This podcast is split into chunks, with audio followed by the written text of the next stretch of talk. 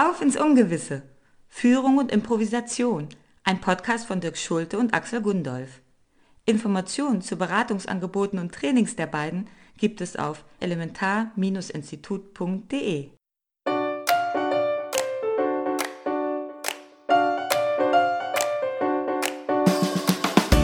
Führungskräfte haben es nicht leicht. Und in unserer zunehmend komplexen und immer weniger vorhersehbaren Welt wird ihr Leben leider auch nicht leichter. Wir wissen das und helfen gern. In dieser Staffel von Auf ins Ungewisse zeigen wir anhand ganz konkreter Probleme aus dem Führungsalltag, warum Improvisieren eine essentielle Führungsqualität ist. Für eine agile Haltung, erhöhte Wertschöpfung und mehr Spaß. Hallo Dirk. Hallo Axel. Unsere Podcast-Episode trägt ja heute den, wie ich finde, sehr schönen Titel Muss ich denn hier alles selber machen? äh, es geht also um das Thema Delegieren und da ist ja eigentlich, ja, da gibt es so ein bisschen, finde ich, zwei Perspektiven auf Führungskräfte. Die eine ist so dieses, naja, der die Führungskraft, der ist so eine, der kann nicht so gut delegieren, darum macht er immer irgendwie alles selber und macht sich letztlich irgendwie kaputt und die anderen dürfen gar nichts machen. Oder der, der umgekehrte Fall, ja, der, der gibt ja immer alles nur ab, was, was macht der eigentlich den ganzen Tag oder die, macht ja selber gar nichts. Entsteht so ein bisschen der Eindruck, man kann das ja eigentlich als Führungskraft nur falsch machen. Also das Thema Delegieren ist, glaube ich, wirklich ein sehr schwieriges in mehrerlei Hinsicht und was es dann auch noch gibt, ähm, oder was oft passiert, wenn wir nicht aufpassen, ist, wir, wir delegieren irgendwas und dann äh, ist aber das, wie es erledigt wird, nicht exakt so, wie wir es auch machen würden als Führungskraft. Und äh, dann ist es auch wieder nicht in Ordnung. Und dann nehmen wir es den, den, den, der anderen Person wieder weg und machen es dann doch selber, damit es auch, es gibt ja diesen Spruch, äh, wenn man will, dass es richtig gemacht wird, dann muss man es halt eben selber machen. Mhm was mir dazu jetzt eingefallen ist im, im, im Vorfeld, einfach so überhaupt nicht aus dem Business-Bereich, sondern aus, aus meinem, äh, aus meinem, aus meinem Alltag, ist, dass äh, ich bin ja derjenige bei uns zu Hause, der kocht. Und mein Sohn ist 14 und ähm, der kocht manchmal auch ganz gerne. Und dann versuche ich manchmal das Abendessen an ihn zu delegieren. Und wenn er dann kocht, dann macht er das natürlich, also er kann sehr gut Bratkartoffeln zum Beispiel. Und wenn er das dann macht, dann fällt es mir so wahnsinnig schwer, eben nicht die ganze Zeit zu erklären, was er jetzt aber anders machen müsste. Aber ich kriege das dann auch gespiegelt von ihm. Das heißt, wenn ich ihm dann irgendwie äh, ungewollte Tipps gebe, dann kommt das auch nicht so gut an. Und ich kann mich noch erinnern, dass das bei mir, als ich noch jünger war, genauso war. Also, dass äh, wenn mir jemand was übergeben hat und ich das einfach auf meine Art machen wollte und wenn das, ich das nicht durfte oder konnte, dann hat mich das wirklich extrem genervt. das kenne ich auch. Was kann uns aber, äh, egal ob es jetzt um Bratkartoffeln geht oder um, um Business, was kann was können wir wieder auch da von der Haltung der Improvisation lernen? Ja, also ich finde ja, dass, dass die größte Herausforderung für Führungskräfte ist, wie eben schon so ein bisschen angedeutet, einfach was, was abzugeben und es dann aber auch wirklich loszulassen. Das heißt, es muss klar sein bei Delegation, also was soll eigentlich das Ergebnis sein? Also es, es soll ein Ergebnis geben, es gibt irgendeine Art von Ziel, aber der Weg dahin, das müssen wir denjenigen überlassen, die die Aufgabe ausführen. Das heißt, wenn ich eine Führungskraft bin, dann muss ich einfach den Weg der Person überlassen, die es macht. Und was, wo mir das ähm, oft, also wo mir das oft begegnet, auch wieder in einem etwas anderen Kontext, aber ich finde, es ist total gut vergleichbar. Ähm, ich mache ja in meiner Praxis auch Paarberatung oder auch Familienberatung. Und was zum Beispiel, also ganz viele Mütter äh, fühlen sich extrem überlastet, weil sie das Gefühl haben, sie haben so viele Aufgaben, sie müssen alles alleine machen und würden sich Unterstützung wünschen. Ähm, und wenn aber dann die, die Väter was übernehmen, also gerade bei der, bei der Erziehung, dann äh, grätschen Mütter oft einfach rein, weil sie das Gefühl haben, ja, aber so kann man das nicht machen. Und das ist jetzt auch keine Unterstützung. Und Väter machen das einfach anders. Und da wirklich dieses, das ist so schwierig, das wirklich loszulassen zu sagen, okay, ich würde es jetzt echt anders machen, aber wie der oder auch umgekehrt oder wie die das macht, ist es auch okay das äh, Spannende an der, an der Analogie äh, hier ist ja auch, dass das im Grunde genommen ja gar nichts mit den Personen zu tun hat. Also das, äh, deswegen ist es ja ein verbreitetes Phänomen, dass auch wenn man selber vielleicht in einer Paarbeziehung denkt, das ist jetzt speziell die andere Person, die schuld ist an diesem Dilemma, äh, beruht das ja, finde ich, sehr stark auch auf so einem Rollenverständnis, was einfach über Jahrhunderte äh, sich eingegraben hat in unsere, in unsere Gehirne.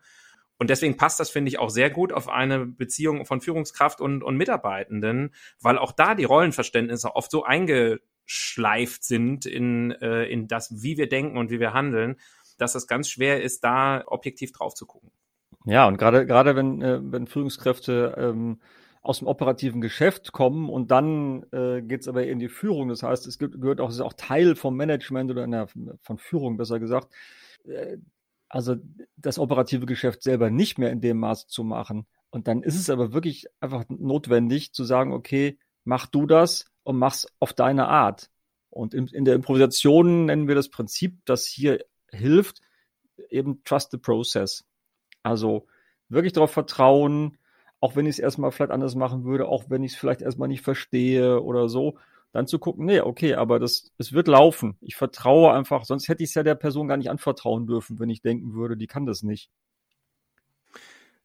Ja, wir reden ja äh, immer wieder viel über Vertrauen in, im, im, im Podcast und auch, auch außerhalb ist das ein ganz zentrales Thema. Und da kann ich auch, also das ist auch in diesem Kontext, finde ich, extrem wichtig. Und ich habe selber auch als Führungskraft immer wieder die Erfahrung gemacht, wie wirklich, wie schlimm ich das finde und belastend äh, ich das immer gefunden habe, jemandem eine Aufgabe zu geben und dann zu merken, dass ich dass ich die Person zum Beispiel selber dran erinnern muss. Hast du das schon gemacht? Wie hast du das? Bist du, wo stehst du da? Wann ist denn das Ergebnis da? Oder irgendwann hast du, also so dieses Gefühl zu haben, man muss aber trotzdem kontrollieren. Das heißt, aus der Perspektive der Führungskraft, man will ja vielleicht vertrauen. Man hat manchmal das Gefühl, man kann das nicht. Man möchte ja eigentlich Mitarbeitende die ihre Arbeit total eigenverantwortlich erledigen, äh, dann äh, von selber auf mich zukommen und dann ein tolles Ergebnis präsentieren und sich sonst zwischendurch melden, wenn es ein Problem gibt. Was aber da auch ganz wichtig ist, wenn man sich das wünscht, und ich vermute, das geht oder weiß, das geht äh, allen Führungskräften so, diese, dieses Vertrauensverhältnis muss klar sein. Das heißt auch, der Mitarbeiter oder die Mitarbeiterin, die muss ja wissen, dass sie in so einem Vertrauensverhältnis ist. Wenn ich sozusagen die quasi dahin erzogen habe, ja, wie eine Analogie mit deinem Sohn, dass der weiß, na ja, gut, ich kann ja sozusagen, Papa kommt sowieso um die Ecke und kontrolliert das und macht das dann irgendwie so. Das schränkt ja auch wahnsinnig ein.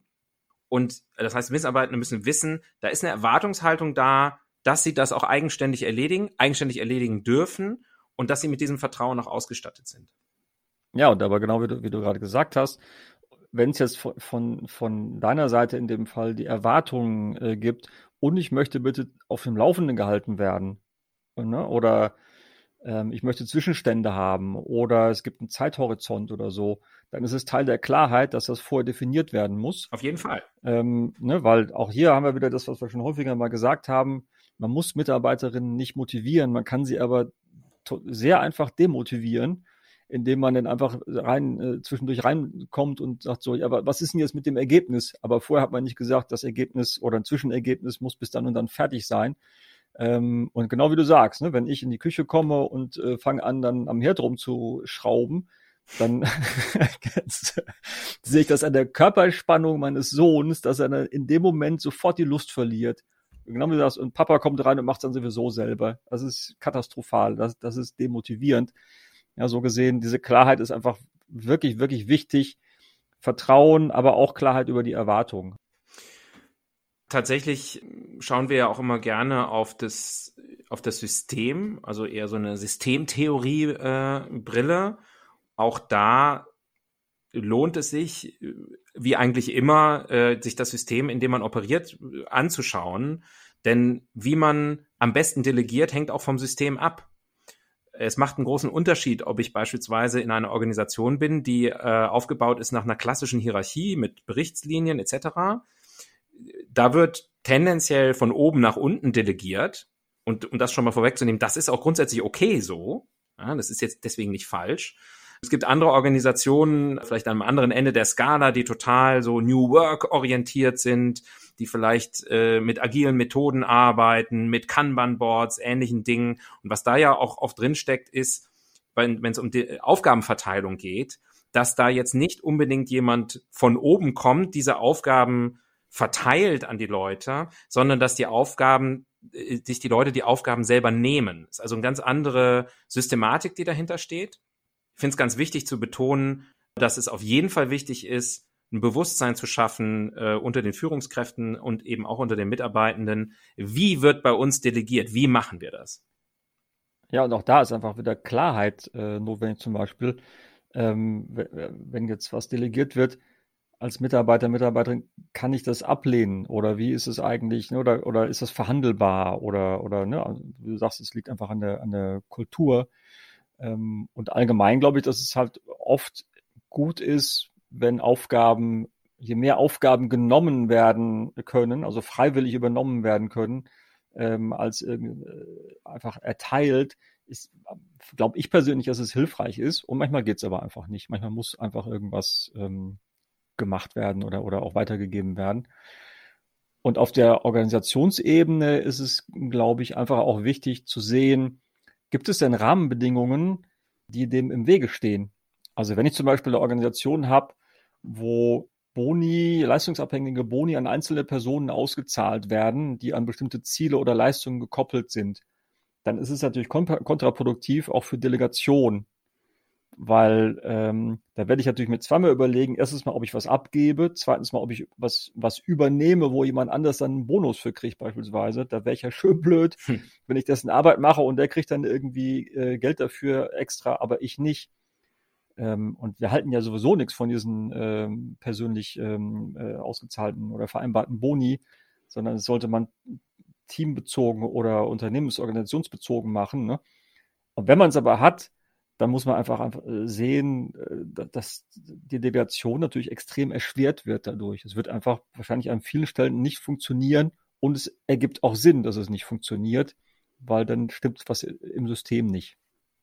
Hm. Ich finde, es ist zudem auch noch eine wichtige Unterscheidung zu schauen, was ist eigentlich der, der Anlass für das Delegieren? Also warum als Führungskraft möchte ich oder habe das Gefühl, ich sollte eine Aufgabe vielleicht delegieren? Ähm, es gibt so den einen Fall, das könnte man so, so als Delegieren, als Empowerment äh, bezeichnen. Das heißt, ich habe eine Aufgabe zu verteilen an, an einen Mitarbeitenden oder eine Mitarbeitende, an denen die Person wachsen kann, wo sie ihre Expertise beweisen kann, auch sich die Expertise erweitern kann, neue Dinge lernen kann, vielleicht auch glänzen kann innerhalb des Unternehmens oder auch außerhalb. Diese Art von Delegation ist total schön für beide Seiten. Es gibt aber eben auch diese andere Form des Delegierens, die eigentlich, wo der Anlass darin besteht, die Führungskraft einfach zu entlasten. Und da muss man auch ehrlich sein. Es gibt einfach Aufgaben, für die diese Führungskraft in dem Fall dann eben nicht die Ressourcen hat und die letztlich auch nicht für diese Führungskraft sozusagen gedacht sind. Also man könnte das mal ganz salopp mit Drecksarbeit be bezeichnen sozusagen. Also die Arbeit, auf die Führungskraft irgendwie sagt, dafür bin ich, dafür bin ich jetzt nicht hier. Und es gibt Führungskräfte, und ich glaube, das ist, das ist sehr verbreitet, die dann ein schlechtes Gewissen haben, diese Arbeit ihren Mitarbeitenden zu überlassen. Und das ist auch menschlich ja total verständlich. Das ist ja eigentlich ein schöner Gedanke, der dahinter steckt. Es ist eben auch eine Gefahr, die da drin lauert, dass man dann doch wirklich in diese, diesem Klischee entspricht. Am Ende macht man dann doch irgendwie alles wieder selber. Beide Varianten dieses Delegierens sind legitim. Die erste ist die, die schönere, die angenehmere. Die zweite ist aber möglicherweise auch nötig an bestimmten Stellen oder oft. Und wichtig finde ich dabei ist eben auch da Transparenz, Ehrlichkeit, Klarheit, den, dem Mitarbeiter und der Mitarbeiterin wirklich auf einer menschlichen Ebene zu begegnen und auch diese Arbeit dennoch mit einer Wertschätzung verbunden zu delegieren. Ja, und äh, es geht ja nicht um irgendeine romantische Veranstaltung oder um ein Wunschkonzert oder so, sondern letztlich geht es um Wertschöpfung. Und wenn dann bestimmte Aufgaben erledigt werden müssen, dann ist es einfach eben auch, ne, ist einfach Teil von, von, von so einem funktionierenden System, äh, dass eine Führungskraft bestimmte Aufgaben übernimmt und, und äh, Mitarbeiter, Mitarbeiterinnen einfach auch bestimmte Aufgaben übernehmen, wenn die einfach nur mal gemacht werden müssen. Und das ist, muss, muss halt auch nicht immer Spaß machen oder sich im ersten Moment sofort ein Purpose erschließen, sondern es muss einfach gemacht werden. Ja, und natürlich ist es gleichzeitig aber auch total notwendig, die, zum Beispiel die Arbeitsbelastung der Mitarbeitenden auch im Blick zu haben. Also wenn jemand ohnehin schon komplett aus oder ausgelastet oder überlastet ist, dann kann ich nicht einfach sagen, ja gut, aber also ich habe hier andere Sachen zu tun und ich gebe dir das jetzt einfach und dann musst du halt ähm, äh, länger bleiben oder so, sondern da muss man einfach gucken, wie, wie, wie kann man das steuern. So, also auch dieses von, von, von oben nach unten delegieren heißt ja nicht einfach äh, irgendjemand was auf den Schreibtisch zu knallen und wegzugehen und dann soll er gucken, wie er klarkommt. Ähm, das funktioniert natürlich auch überhaupt nicht. Gegenfrage, was funktioniert denn? Also wenn wir, ähm, wenn wir äh, jetzt überlegen, das, was wir gerade gesagt haben, was können wir unseren Zuhörerinnen und Zuhörern mitgeben, wie sie das in ihre tägliche Arbeit überführen können? Ja, also ich meine, es gibt, es gibt ja in diesem, in diesem Kontext von Führung und Delegation gibt es ja auch ganz viele hilfreiche Modelle. Also es gibt zum Beispiel die Eisenhower Matrix, es gibt die fünf Stufen der Delegation, ähm, und so weiter. Und das ist gut, sich mit solchen Sachen auseinanderzusetzen. Das kann ja niemals schaden. Ähm, aber das äh, setzt sich eigentlich ohnehin voraus bei Führungskräften, dass sie sich mit sowas auseinandersetzen. Aber ich bin der Meinung tatsächlich, letztlich ist entscheidend wie immer die Haltung. Also meine innere Haltung zu, zu reflektieren und zu kennen ähm, und einfach zum Beispiel zu wissen, was für ein Thema habe ich mit Kontrolle. Und ist es einfach okay, wenn auch mal was nicht funktioniert, ähm, weil ne, dieses Thema Fehlerkultur ähm, und Irrtümer gehören zum Prozess dazu und man lernt immer was. Das ist einfach auch, ne, kann ich das, kann ich das aushalten? Das ist ja manchmal nicht so einfach als Führungskraft.